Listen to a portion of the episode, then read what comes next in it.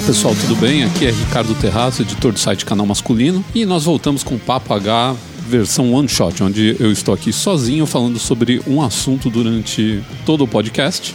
Ao contrário do nosso podcast normal, que tem geralmente três assuntos e tem sempre um ou dois convidados aí ajudando nas ideias. E nesse programa aqui eu quero ter uma conversa com vocês que eu gostaria de já ter tido há um certo tempo, porque é um assunto muito importante dentro do que a gente trata tanto no site quanto no podcast, mas a gente nunca falou a respeito mais profundamente, que é a moda, o estilo e a elegância, como essas coisas estão ligadas, né? Principalmente o estilo que é essa coisa meio intangível que a gente fala o tempo todo a respeito dela, mas que não se tem uma definição muito boa, né? A gente não entende muito bem o que é estilo, porque na verdade cada pessoa define o estilo à sua maneira. E não é bem por aí, a gente tem realmente uma definição do que é o estilo e a gente vai falar sobre isso agora também, abordando um pouco sobre a história da moda e sobre como a gente se relaciona com a moda, como ela virou isso que é hoje em dia, né? Essa coisa tão grande que está é, é, presente na vida de todo mundo, em todos os países, e a nossa relação com a moda, como que ela acontece, como que a gente adquire estilo, adquire elegância, como que a gente se relaciona com o design das roupas e tudo mais. Lembrando a vocês que se quiserem mandar algum comentário ou tirar alguma dúvida, vocês podem usar o e-mail papoh.canalmasculino.com.br. Lembrando também a vocês que continua lá o curso de estilo do canal masculino, pode entrar em canalmasculino.com.br barra curso. Se quiser saber mais a respeito, é um curso muito bacana que eu estou dando. Ele é um curso personalizado, é um, são aulas particulares, o que é uma coisa rara nesse meio aqui, porque a maioria das pessoas só te vende um PDF e alguns vídeos, né? E não são aulas comigo mesmo. Então, se quiser aprender um pouco mais de estilo, desenvolver mais é, o seu estilo, desenvolver mais sobre moda masculina, entender melhor a moda masculina, é só mandar um e-mail para mim que eu explico tudo bonitinho para você, ou então tem lá as explicações nesse endereço que eu passei para vocês. Mas se precisar de mais alguma coisa, também estou disponível para ajudar. Mas agora vamos ao nosso podcast. Fique por aí que eu já volto já.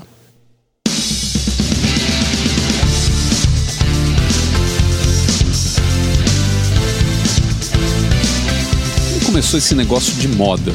Esse negócio de moda começou quando a primeira pessoa fez a primeira roupa, né? O primeiro homem das cavernas vestiu a primeira pele.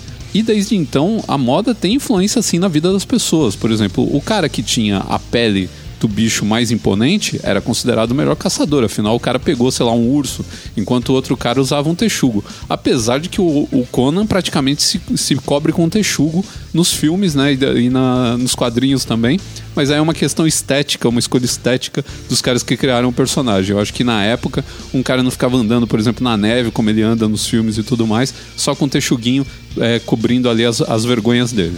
Mas quando a gente passa a ter uma indústria de moda assim mais próximo do que a gente tem hoje, provavelmente entre o século XVI e o século XVII, na época, ao contrário do que se pensa, que o centro da moda no mundo era a Espanha, era Madrid porque os espanhóis ditavam a moda. Como eles tinham criado colônias no mundo inteiro, graças à expansão das navegações né, no século XVI e também muito no século XVII, eles conseguiram criar uma rota de comércio que trazia para eles produtos do mundo inteiro. Então eles conseguiam produzir roupa para todo mundo, conseguiam ter tecidos que os outros mercados não tinham, né? Uh, eles estavam com muito dinheiro, também muito ouro que eles pilharam aí de todos os lugares possíveis e imagináveis, né? Eles, todos os lugares que eles iam, eles, eles retiravam riquezas, né? Eles sugavam a, as riquezas do povo local. E o que aconteceu é que eles se tornaram uma potência e como você vira uma potência, todos os olhos se voltam para você. E aí você começa a ditar regras. E eles começaram a ditar regras na, na moda também. Só que a moda na Espanha era uma moda muito uh, regrada pela religião. Então, o que que acontecia? As roupas eram escuras, as roupas eram bem é, sisudas, assim, bem sérias, né? Mas era o que pegava no mundo inteiro. E naquela época, França, que depois veio se tornar, e eu vou chegar nessa parte, veio se tornar um, um polo de moda, comprava tudo que ela gostava de fora. Então, ah, era a tapeçaria de Bruxelas, a, a moda de Madrid. Eles compravam suas coisas de vários lugares diferentes, eles não tinham uma produção ali voltada para suprir as necessidades próprias deles. O que parece estranho você falando hoje dos franceses que são, são, são tão sofisticados, né? Que vivem num mundo tão elegante, né? Mas naquela época não, eles traziam tudo de fora. Até chegar Luís XIV, também conhecido como Rei Sol. Luís XIV, é, muita gente pode ver aquelas fotos dele de salto alto, de roupa cheia de, de penduricalhos e tudo mais, e achar que o cara era somente um cara fantasioso, né? um cara um fresco que queria roupas uh, mais afrescalhadas e tudo mais. Não, mas essa definição está totalmente errada. Essa, esse uso dessas palavras frescas e tudo mais, se você fala isso, você não sabe nada do cara. Esse cara foi um visionário. Primeira coisa, ele juntou toda a aristocracia francesa, que era todo mundo uma briga desgraçada, acabou com o feudalismo, juntou todos os aristocratas, colocou eles para morar junto com ele no, no Palácio de Versalhes, fez a galera se unir isso daí, só isso já foi o suficiente pra gente dizer que o cara foi bom pra caramba no que ele fez. O reinado dele foi muito longo, até hoje é o reinado mais longo que se tem notícia. E não devemos dar o, o crédito somente para ele. Tem um outro cara que teve junto ali com ele, que ajudou bastante, que foi um cara chamado Jean-Baptiste Colbert, que foi ministro das Finanças. Esses dois caras pensaram o seguinte: por que, que a gente está importando tudo? Por que, que a gente está é, dando dinheiro para os outros se a gente pode virar influenciador. Eles queriam virar influencer. A gente pode criar a nossa própria arte, criar o nosso próprio, nossos próprios móveis, nossa própria moda, sem ter que ficar comprando dos outros. Na verdade, a gente vai começar a suprir os outros com, com o nosso bom gosto. E é aí que eles fizeram uma grandíssima revolução, não só na França, mas na moda mundial, porque quando eles repensaram isso tudo, e repensaram de uma maneira muito mais luxuosa, enquanto os espanhóis estavam exportando aquela moda que era uma moda escura, tudo muito preto, aquela roupa austera que não tinha, sabe, não tinha brilho, não tinha vida, não tinha nada, eles foram completamente para outro lado e começaram a não só propagandear a moda parisiense, que era uma moda, moda, mais cheia de vida, com muito brilho, tecidos luxuosos, mas com cor, né, com vida. Então é aquela coisa que você olhava e enchia os olhos. Realmente eram elementos espalhafatosos. Hoje em dia, né, a gente pensa, nossa, meu Deus, o que está acontecendo aqui? Tinha laço, tinha veludo, tinha é, fios de ouro, tinha pedrarias, tinha, tinha N elementos ali na roupa que faziam com que ela se tornasse algo extremamente vistoso, mas ao mesmo tempo muito alegórico. Era algo que você olhava. Hoje em dia a gente, a nossa percepção é diferente da época, né? Então, naquela época foi uma loucura. O pessoal viu aquilo falou: "Nossa, os franceses sabem tudo". E aí ele começou também a produzir móveis, que é, os móveis que a gente conhece hoje como Luís XIV, são é, móveis com, com estilo bem rococó, assim, bem é, exagerado, mas que pegaram muito. O próprio Palácio de Versalhes, que ele mandou reformar, era um palácio, era tipo uma casa de campo que estava caindo aos pedaços, ele transformou num palácio absurdamente luxuoso, né? Então, tudo isso daí começou a fazer, o cara entendeu a propaganda. Tudo isso começou a fazer uma propaganda para o mundo de que a França era imbatível quando se falava na questão de design. Porque as pessoas falam: "Ah, porque o estilo". Não, na verdade o que a gente está falando aí é de design. Eles criaram uma escola de design, né? uma ideia de design que se transformou no estilo francês. Aí sim a gente está falando em estilo. Então as pessoas olhavam e falavam: "Nossa, isso vem da França". Então era a o estilo é a personalidade que você dá àquilo que você cria e que marca como sendo próprio de um país, de uma pessoa, de um artista. Por isso, quando a gente fala de estilo próprio, na verdade a gente está sendo até um pouco redundante, né? Porque o estilo é próprio ah, eu quero ter um estilo próprio, né? Se você tem estilo, ele é próprio. As pessoas confundem estilo com elegância. Então o cara, ah, o cara se veste bem. Ele é elegante, mas ele pode não ter estilo. Mas eu já vou chegar nessa parte também. Eis que então o nosso amigo aí, o Luiz XIV, cria toda essa indústria de moda e aí ele cria a moda como nós entendemos hoje, porque por exemplo, a sazonalidade foi criada nessa época. Esse negócio de moda verão, moda inverno, moda para meia estação foi nessa época, porque a França tinha estações muito bem definidas ali, o verão e o inverno. Era um verão muito quente e um inverno muito, muito rigoroso. Então, a, os tecidos que eles usavam mudavam, as cores que eles usavam mudavam.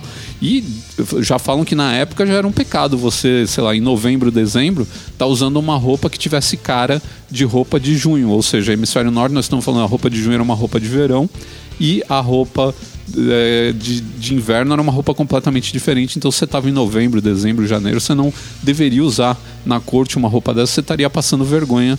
Mas ele conseguiu fazer o que ele queria. Ele transformou a França numa potência. E, economicamente, o país foi muito bem, mesmo entrando em guerras e tudo mais. ele conseguiu se manter. Ele vendeu essa ideia da França como um país que exporta design, que exporta criação, né? É, Paris ficou muito tempo conhecida como a capital da moda. A gente teve aí algumas mudanças, por exemplo, nos anos 60 e 70 ali, a, a, Inglaterra ali, Londres foi, mas mais por causa da efervescência cultural do que propriamente dito. Eles são muito elegantes, sim, os londrinos e as, e as criações dos londrinos são excelentes, mas a França é desde sempre né, a nossa referência como moda mundial.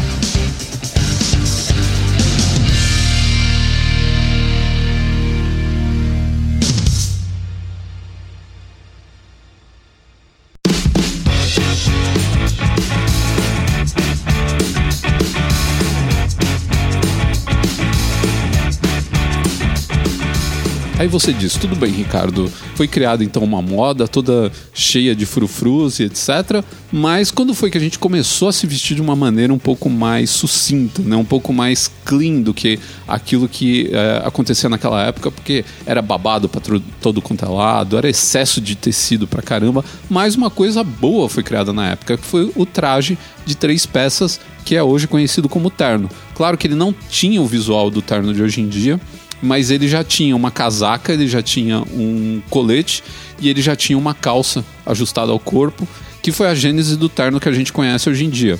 É claro que isso daí passou por uma, um pequeno filtro que transformou ele numa uma peça muito mais austera, uma peça muito mais séria e mais usável no dia a dia. Porque você imagina o cara com aquele monte de, de babado sair na rua para trabalhar. Sei lá, um homem hoje em dia saindo com uma roupa daquela e, e indo pegar trânsito, subindo um. Imagina um, um cara pegando um ônibus com uma roupa que tinha 3 kg de brocado em cima dela, né? De pedras preciosas, fios de ouro.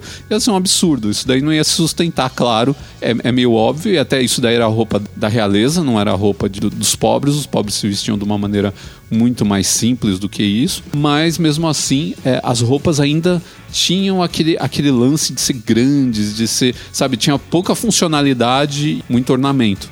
Mas mais ou menos nessa época nasceu um outro conceito bem interessante que se chama esprezatura. Esprezatura, é, a tradução não tem muito certo. Existe um post, inclusive, no canal masculino, onde eu falo de esprezatura.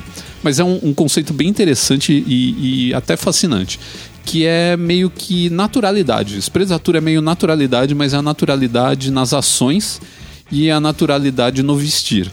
Então é, é, uma ideia que diz que a sua elegância ela está presente na maneira em que você se veste e age com naturalidade.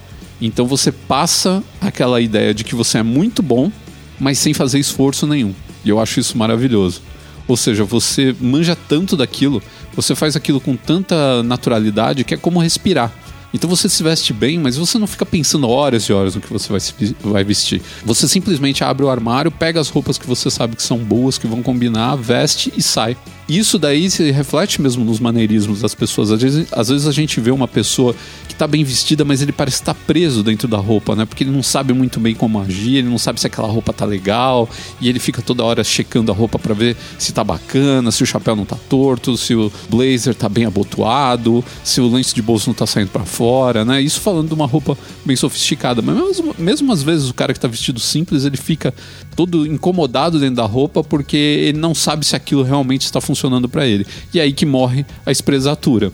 Um dos caras que sacou muito bem isso daí e que eu acho que fez isso funcionar para o mundo inteiro e para as pessoas começarem a notar isso foi um cara chamado Bob Brumel. Com o crescimento dessa indústria do design francês, né, que envolvia moda, envolvia movelaria e tudo mais, Uh, isso foi um combustível também para o crescimento da ideia da revolução industrial, né? Porque você, a partir do momento que você tem essa criação em massa, você precisa de meios que consigam uh, traduzir isso, que consigam criar isso de uma maneira rápida e que atenda a população, né? E atenda os seus, os seus clientes, né? Então você tinha gente do mundo inteiro tentando comprar da França, né? isso foi um dos motores dessa revolução.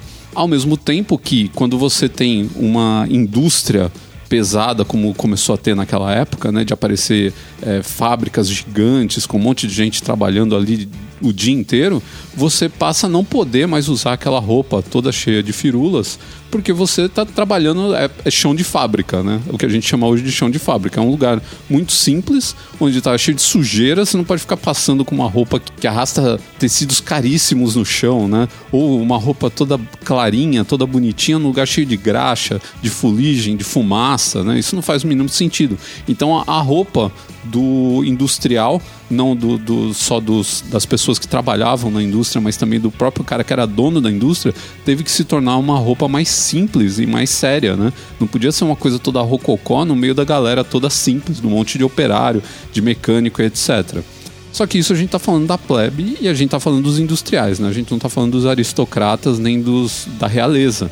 E essa galera é a galera que manda. Então quando foi que esse pessoal parou de se concentrar nas roupas completamente cheias de badulaques. É aí que entra o tal do Bob Brumel. Bob Brumel era um cara inglês. Ele era de família simples, ele não era um cara é, da realeza, ele não, o pai dele não era rico, não era aristocrata, nada disso. Mas ele é a prova que você se vestindo bem, e se vestir de uma maneira sucinta, você consegue atrair os olhares e influenciar pessoas. Esse cara é a maior prova de todas, e a gente está falando de um cara que viveu no final dos anos 1700. Não é nenhum exemplo recente, ou sei lá, de um século para cá. Contudo, esse jovem, Bobrumel, que aos 16 anos perdeu seu pai e acabou herdando uma grana que deu uma vida para ele confortável. Ele não era rico, ele não era da realeza, como eu já disse, mas ele tinha uma vida confortável. Ele foi morar em Mayfair, próximo de onde seria hoje, onde é hoje a Savile Row, que é a rua dos alfaiates ingleses.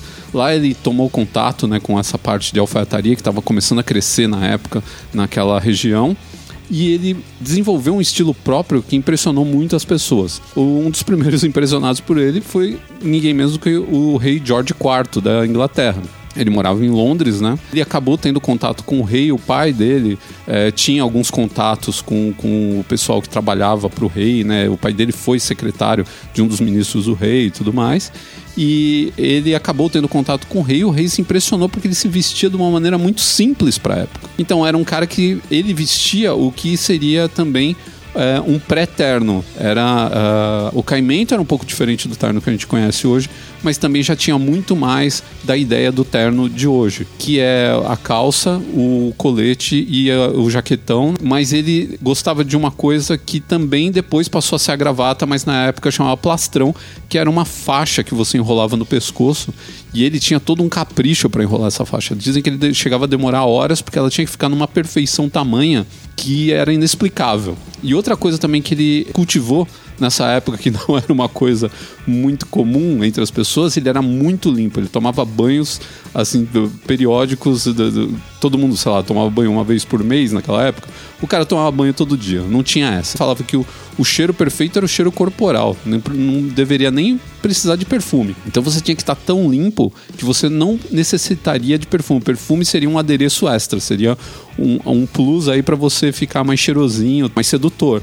Mas o certo é que se você fosse tão limpo que o seu corpo não precisasse de nenhum tipo de adendo aí para você conseguir ficar perto das outras pessoas, o que era muito comum na época, né? O perfume era muito usado, na verdade, para esconder o cheiro corporal horrível que as pessoas tinham naquela época por causa da falta de banho.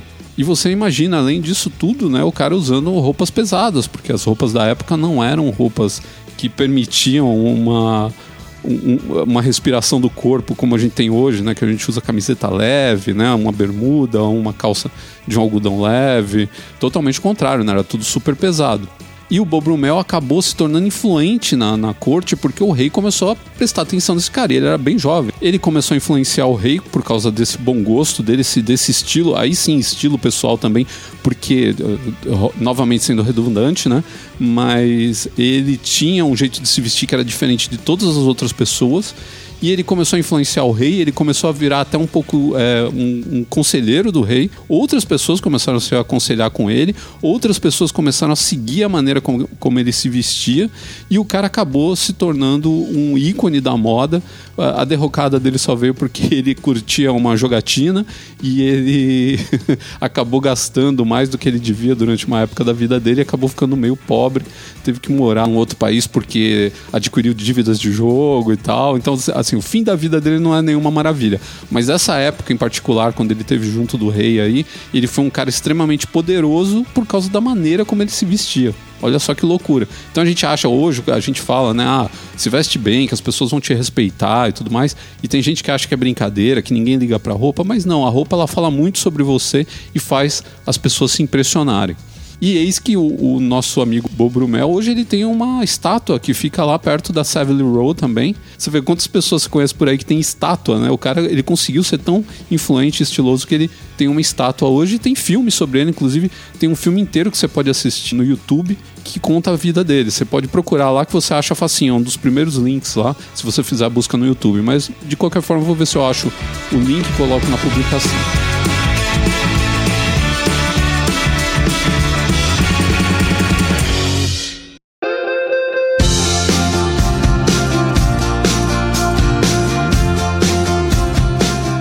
Saltar para os dias de hoje. Né? Eu já falei sobre a moda masculina do século XX, né? do final do século XIX, começo do século XX, num podcast que é o Papagaio número 100. Então, se vocês quiserem saber, a gente falou lá sobre 100 anos de moda masculina e aí dá para ter uma boa ideia do que aconteceu aí entre 1900 e 2000, 2010 por aí. A gente falou até mais de 100, 100 anos de moda masculina, mas eu quero falar da moda hoje em dia. Então, hoje você tem alguns conceitos aí. A gente, de novo, vamos falar de estilo, né? O que é estilo? Se a gente pegar aqui no Google, que hoje é o pai dos burros, não mais o Aurélio, né? o dicionário não é mais o pai dos burros, hoje a gente pergunta para o Google, né? E uma das primeiras respostas que ele dá aqui sobre estilo é substantivo masculino, maneira particular e pessoal de se expressar através da escrita, da música, do modo de vestir, pintar, esculpir, desenhar, falar e etc. E eu acho que a mais certa é essa daqui, que é você se expressar através de algum meio. E no caso, o cara que tem estilo para se vestir, ele se expressa através da roupa dele.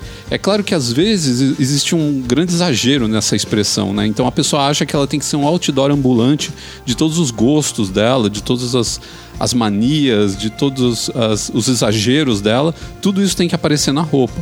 E não, às vezes pequenos detalhes da sua roupa mostram é, um pouco do que você gosta, mostram um pouco da sua personalidade. E até o fato de você se vestir de uma maneira austera, ou, ou, ou simples, ou básica, ou minimalista, mostram o quanto você também ou está antenado com uma moda da época, que nem hoje a gente está muito dentro dessa história do minimalismo, então vestir uma roupa que tenha poucas estampas, que tenha não muitas cores e tudo mais, né? Muita cor neutra e etc. Principalmente na moda masculina, a feminina é um pouquinho diferente. Mas então isso mostra que você é um cara antenado com o que está acontecendo e ao mesmo tempo mostra que você está bem dentro daquilo que você consegue se adaptar. Se você é um cara que muda é, de acordo com as tendências, você consegue mudar, mostra que você é um cara adaptável.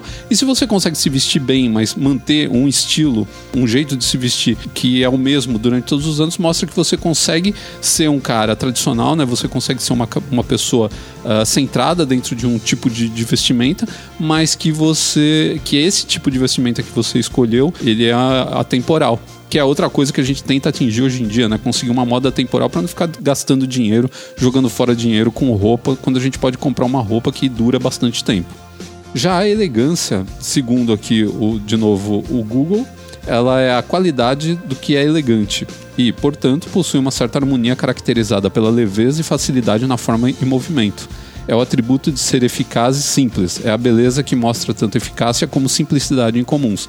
E aí a elegância a gente já bate lá naquela história da esprezatura. Lembra que eu falei há alguns minutos atrás sobre o lance de você ser muito natural e se vestir bem e fazer as coisas com, com elegância, né? com, com você ter movimentos suaves e tudo mais, então e fazer tudo com muita naturalidade. Então isso a espresatura ela bate na, no lance da elegância, né? Ela está muito mais próximo à história da elegância, mas eu acho que a elegância ela também na roupa, ela tem muito daquele negócio de alongar a silhueta, né? De você ter uma roupa que está toda certinha no seu corpo e a ideia de você ter uma roupa que parece que foi feita para você, porque isso, além da elegância, também denota luxo, porque lembra as roupas que eram feitas por alfaiates antigamente, que eram roupas mais caras. Um dos motivos de sucesso do prêt-à-porter, que é a roupa que a gente encontra na arara da loja, né, quando vai na Renner, ou na Zara, ou na C&A, é que essa roupa é barata, porque ela é feita aos milhares. E a roupa feita pelo alfaiate, ela era cara porque ela era feita para você, ela demorava muito mais tempo para ser feito, com muito mais cuidado e com muito mais qualidade. o que é fundamental na roupa. Então hoje quando você consegue, mesmo comprando uma roupa de preta-porter, né, uma roupa de, de, ready to wear também, que é outro nome que se chama, né, roupa pronta para usar, não precisa de nenhum tipo de ajuste, você está passando essa ideia né, de que você tem uma roupa exclusiva, uma roupa que foi feita para você. Por isso, tanta importância que a gente dá hoje para o caimento. Né? O caimento da roupa é algo fundamental na hora de você notar se a pessoa entende né, de como se vestir, de elegância e até um pouco do estilo também, porque às vezes quando a pessoa abre um pouco a mão da elegância para ter mais estilo e abraçar esses estilos tipo swag. Swag é aquele estilo que é meio que o streetwear hoje em dia, mas é um streetwear um pouco mais exagerado, aquele streetwear que gosta de ser vistoso, né? Você pode ter um streetwear, mas tipo o cara rocker, que é uma calça jeans, uma camiseta e uma jaqueta de couro.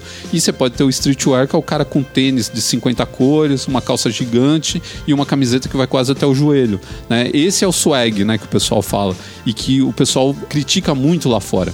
Nos Estados Unidos, eh, eles costumam falar assim: é, homens são estilosos e garotos são swag, né? Então, swag é uma coisa de moleque e tal. Assim, é, é, um pouco confuso ficar falando sobre essas coisas dessa maneira, porque tem muita gente que abraça mesmo isso daí como um, um, estilo de vida, e o cara tem muito a ver, por exemplo, com a galera do hip hop. O streetwear nos anos 80 e 90 era muito mais ligado ao surf, o skate e o rock. Hoje ele é muito mais ligado ao, ao hip hop, à moda mais esportiva, né? Então isso daí foi mudando com o tempo e as pessoas que gostam do streetwear, eles abraçam esse, esse é, esse estilo de se vestir, e aí é de novo um estilo que é próprio de um grupo de pessoas, né? E as pessoas dentro desses grupos conseguem desenvolver estilos próprios, assim, bem diferentões, mas eu acho que peca muito na elegância. E para mim, é, o, o bem vestir é elegância, mais o estilo, mais roupas de qualidade, mais caimento e tudo mais.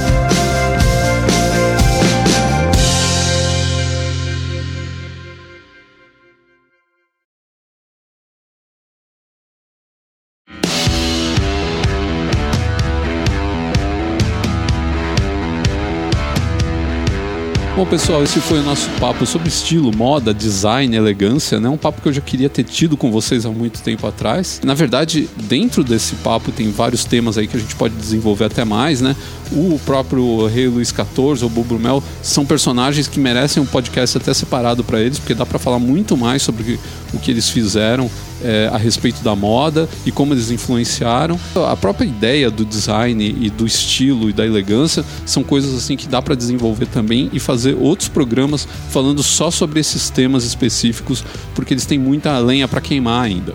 Lembrando a vocês novamente que se vocês quiserem mandar um comentário ou tirar algum tipo de dúvida, vocês podem mandar para o papoh.canalmasculino.com.br. Lembrando também que se vocês quiserem fazer um curso de moda masculina bacana, entender um pouco mais sobre design de roupa, entender um pouco mais sobre caimento, saber fazer combinações bacanas, conhecer as regras da moda e entender como quebrar essas regras, porque elas podem ser quebradas a todo tempo, desde que você conheça profundamente a moda masculina, é só entrar em contato comigo também ou visitar o canal masculino.com.br barra curso, que lá está explicando como que funciona esse curso, que é um curso é, totalmente personalizado, com aulas particulares, via vídeo. É um negócio bem explicadinho e a galera sai tinindo desse curso aí, porque eu ensino tudo que eu tenho para ensinar e mais um pouco.